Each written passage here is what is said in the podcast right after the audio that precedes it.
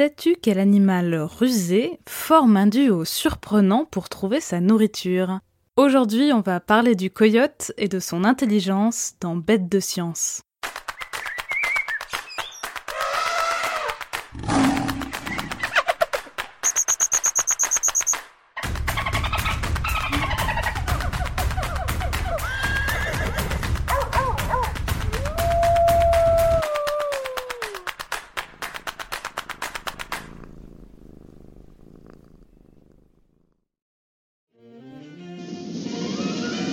Tu as peut-être déjà suivi les aventures de Bip Bip, l'oiseau coureur, et de son ennemi Ville Coyote, qui le poursuit sans répit pour le mettre dans son assiette.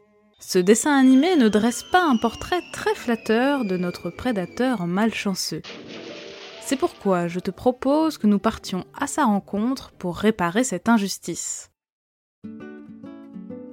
Le coyote, de son nom latin Canis latrans, est un membre de la famille des canidés. C'est pourquoi il ressemble au loup, au renard et au chacal africain, ses cousins. Très adaptable, le coyote se fond dans le paysage. La couleur de son pelage varie en fonction de son habitat, passant du gris clair au beige ou au brun roux. Mais si tu ouvres l'œil, tu devrais le voir filer d'un pas léger, plus petit qu'un loup, avec son mètre 50 de longueur et ses 12 à 15 kilos.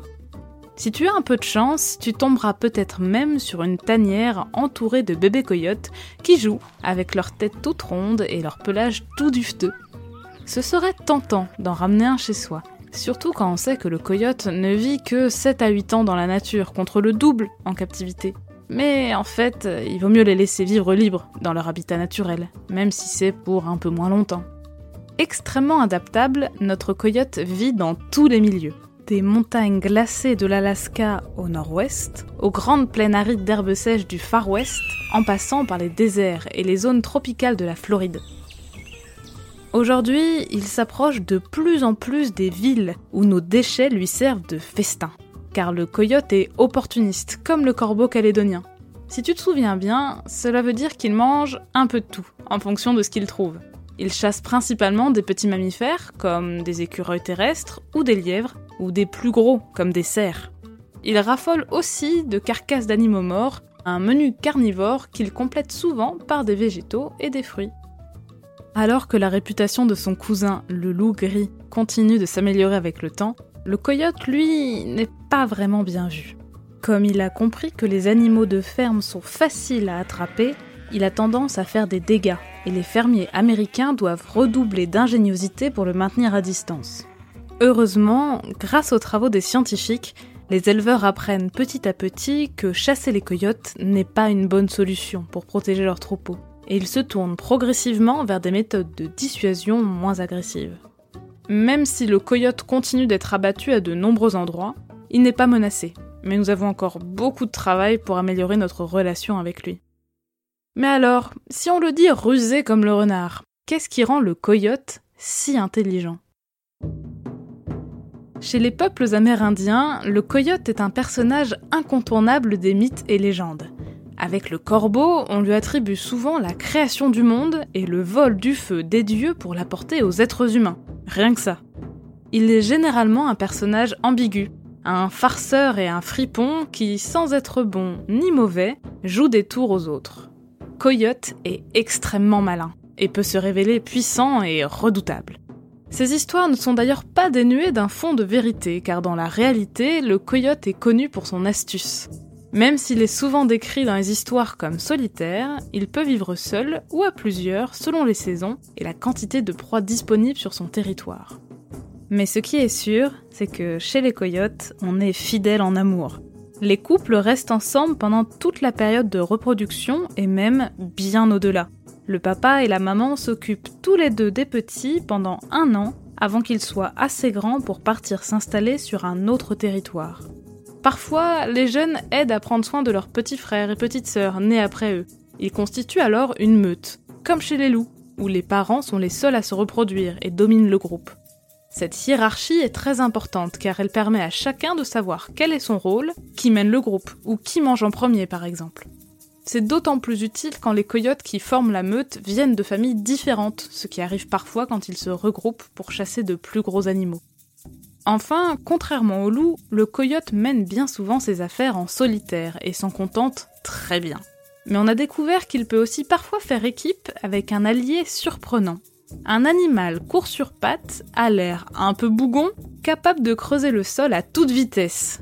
Le blaireau. Depuis la nuit des temps, les Indiens racontent les aventures de coyotes qui chassent en compagnie de blaireaux.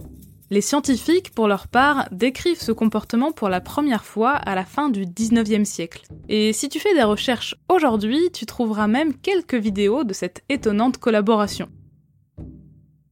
Imagine, c'est l'été. Les spermophiles, ces petits écureuils terrestres qui vivent dans de longs tunnels souterrains, sont entourés de dizaines de petits. Ils sont des milliers dans la grande prairie et profitent des doux rayons du soleil après plusieurs mois d'hibernation dans leur galerie. Soudain, un blaireau américain, au dos large et aux griffes puissantes, approche de leur terrier et se met à creuser frénétiquement. Chez les rongeurs, c'est la panique. Les parois s'effondrent, les écureuils courent d'une galerie à l'autre ou remontent à la surface. Et là, surprise Ils tombent sur un coyote, la gueule grande ouverte, qui guettait juste à côté de la sortie. Pendant la chasse, le coyote suit le blaireau à l'oreille et il lui montre où se déplacer en tournant autour d'un site ou en marchant devant lui.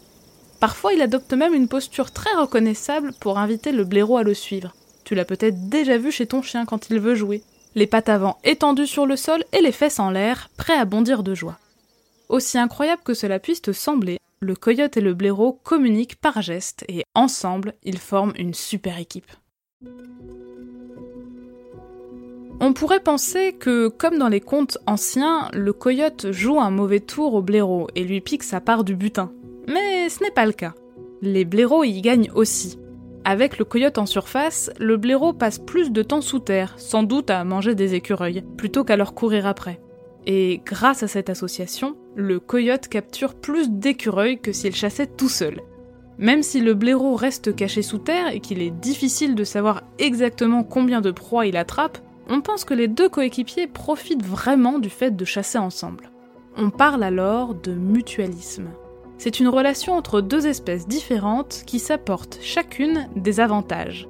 C'est le cas par exemple des poissons clowns. Tu sais, les héros du film Le Monde de Nemo, qui trouvent refuge dans les anémones de mer venimeuses et leur procurent de quoi manger en échange. Tout le monde y gagne. Plus surprenant encore, il arrive que le coyote et le blaireau passent du temps ensemble, côte à côte, pour se reposer. Ils se touchent même parfois du bout du nez. Même s'ils ne partagent jamais leur proie ensemble, il arrive que le coyote invite le blaireau à jouer. Ils se séparent généralement quand le blaireau reste immobile sous terre trop longtemps et que le coyote finit par se lasser. Chacun part alors de son côté. Cette association entre deux prédateurs est rare et curieuse par bien des aspects.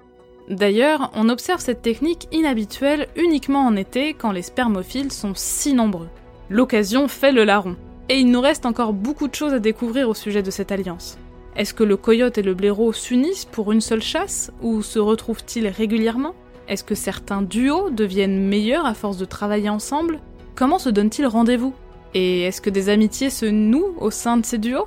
Nous l'ignorons encore complètement.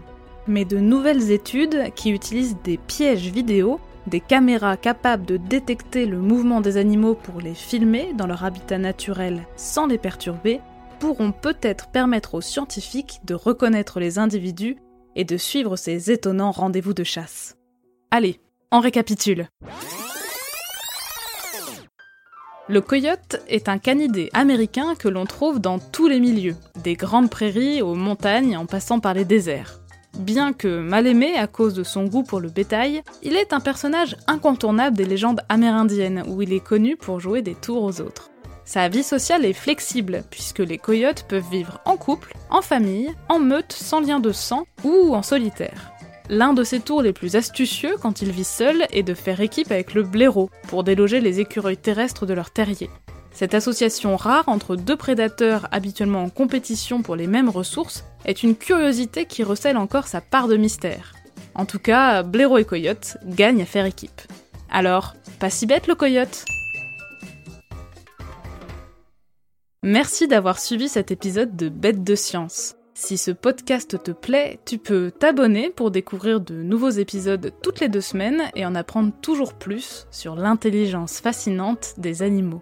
Si tu nous suis sur Spotify ou Apple Podcast, tu peux même nous laisser 5 étoiles pour nous dire qu'on fait du bon travail ou nous laisser un commentaire si tu veux qu'on parle d'une bestiole en particulier. A bientôt, jeune aventurière et jeune aventurier!